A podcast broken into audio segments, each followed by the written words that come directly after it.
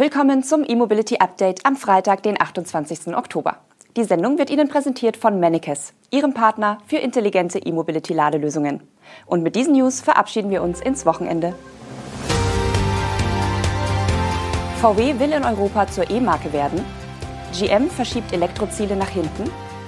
Hyundai Ioniq 6 First Edition in Kürze bestellbar. Volvo baut Batterien für E-Lkw in Gent und Bosch setzt auf Wasserstoff. Die Kernmarke Volkswagen Pkw will in Europa spätestens ab 2033 nur noch reine Elektroautos bauen. Der neue Markenchef Thomas Schäfer zieht damit das bisherige Ziel vor, in Europa zwischen 2033 und 2035 aus dem Geschäft mit Verbrennerfahrzeugen auszusteigen. Dieser Rahmen war erst im vergangenen Sommer ausgegeben worden. Das neue Verbrennerverfallsdatum 2033 gilt aber nach wie vor nur für Europa. In anderen Vertriebsregionen, wie etwa China oder Nordamerika, will VW erst zu einem späteren Zeitpunkt komplett auf Elektroantriebe umstellen. Schäfer kündigte zudem eine Neuordnung der Produktion an. Lag der Schwerpunkt bisher auf einzelnen Modellen, sollen die Fabriken fortan stärker nach markenübergreifenden Fahrzeugplattformen organisiert werden. Ein Beispiel. Im MEB-Werk Zwickau baut VW mit dem VW ID3 und dem Cupra Born sowohl Kompaktmodelle als auch Mittelklasse-SUV wie den ID4 und den Audi Q4 e-tron. Mit der neuen Gruppierung der Modelle will Schäfer die Produktion einfacher machen und Kosten sparen. Zudem kündigte der Markenchef einen neuen Anlauf an, die ebenfalls kostentreibende Modellvielfalt einzudämmen.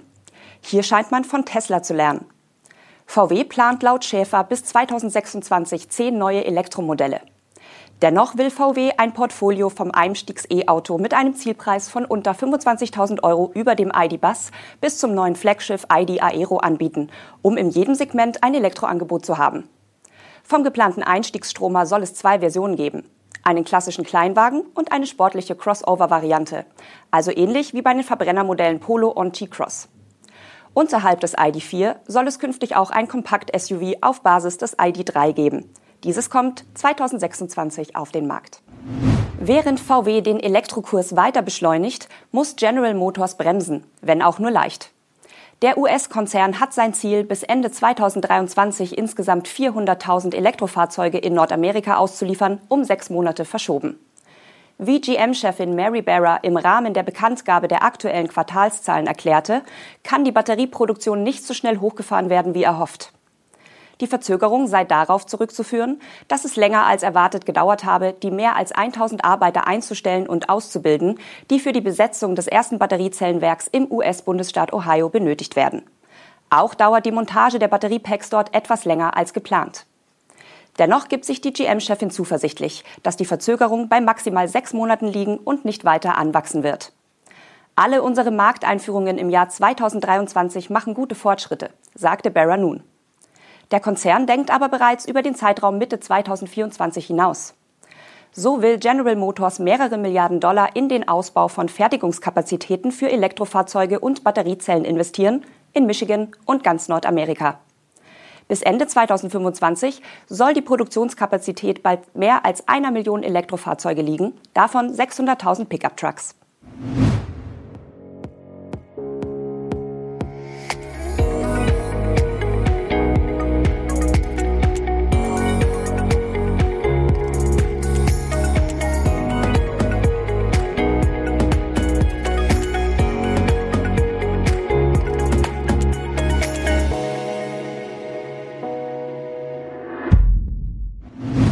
Hyundai wird am 9. November um 10 Uhr die Vorbestellungen für den Ioniq 6 öffnen. Und zwar für eine auf 2500 Exemplare limitierte First Edition. Zugänglich sind die Fahrzeuge in Deutschland, Großbritannien, Frankreich, Norwegen und den Niederlanden. Die Auslieferungen dieser Modellvariante mit der 77,4 Kilowattstunden großen Batterie sollen zwischen März und April 2023 erfolgen. Wie teuer die E-Limousine hierzulande wird, ist noch nicht bekannt. Für den britischen Markt hat Hyundai bereits den Preis kommuniziert. Dort wird der Ioniq 6 als First Edition 54.995 Pfund kosten. Das entspricht umgerechnet derzeit rund 63.430 Euro. Hyundai weist darauf hin, dass der genaue Reservierungsprozess je nach Land unterschiedlich sein kann. Interessenten sollten daher ihre lokale Hyundai-Webseite für weitere Informationen aufsuchen. Pro Kunde kann nur ein Fahrzeug reserviert werden. Und das nach dem Prinzip First Come, First Served. Technisch handelt es sich bei der First Edition übrigens nicht um das reichweitenstärkste Modell. Die Kombination aus der großen Batterie und Heckantrieb kommt auf bis zu 614 Kilometer WLTP-Reichweite. Stattdessen hat Hyundai die leistungsstärkste Variante, den 225 kW starken Allradantrieb für das Sondermodell gewählt. Als First Edition wird der Ioniq 6 über eine Reihe eigenständiger Designelemente innen und außen verfügen.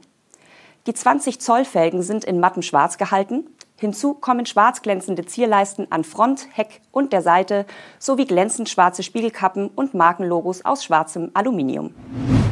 Die Volvo Group hat angekündigt, in ihrem Lkw-Werk im belgischen Gent eine Produktion von Batteriemodulen zu errichten. Diese soll 2025 in Betrieb gehen und wird im ersten Schritt rund 75 Millionen Euro kosten.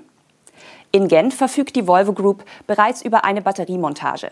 Dort werden seit Mai von Samsung SID zugelieferte Zellen und Module zu Batteriepacks für die schweren E-Lkw-Baureihen zusammengesetzt.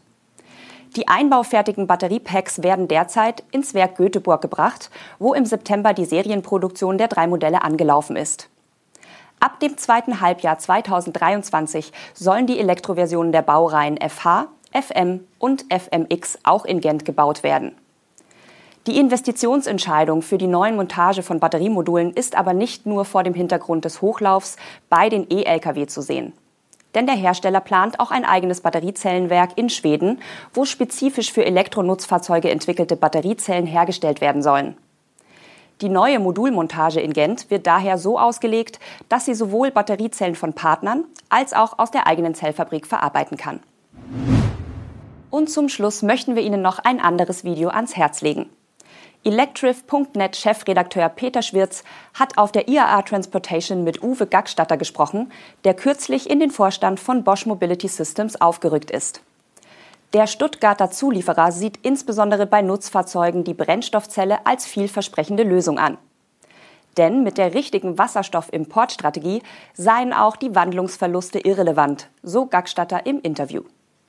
Wir haben die Lösungen für den Truck von heute und von morgen, versichert der langjährige Bosch-Manager. Bekanntlich hat sich Bosch nicht auf die Batteriezellenentwicklung eingelassen. Dafür rücken Brennstoffzellenantriebe und deren vor- und nachgelagerte Bereiche vollumfänglich in den Fokus. Grundsätzlich gibt sich Gackstatter vor unserer Kamera überzeugt, dass der Truck-Bereich eine Vielzahl an Lösungen sehen wird. Von CO2-neutralen Kraftstoffen über Batterie- und Brennstoffzellenantriebe bis zum Wasserstoffmotor. Welche Herausforderungen und Strategien Bosch damit verbindet, erfahren Sie in dem verlinkten Video. Das war unser E-Mobility Update für diese Woche. Die Sendung wurde Ihnen präsentiert von Manikes, Ihrem Partner für intelligente E-Mobility-Ladelösungen. Abonnieren Sie gerne unseren Kanal und empfehlen Sie uns weiter. Wir melden uns am Montag zurück und wünschen Ihnen bis dahin ein tolles Wochenende.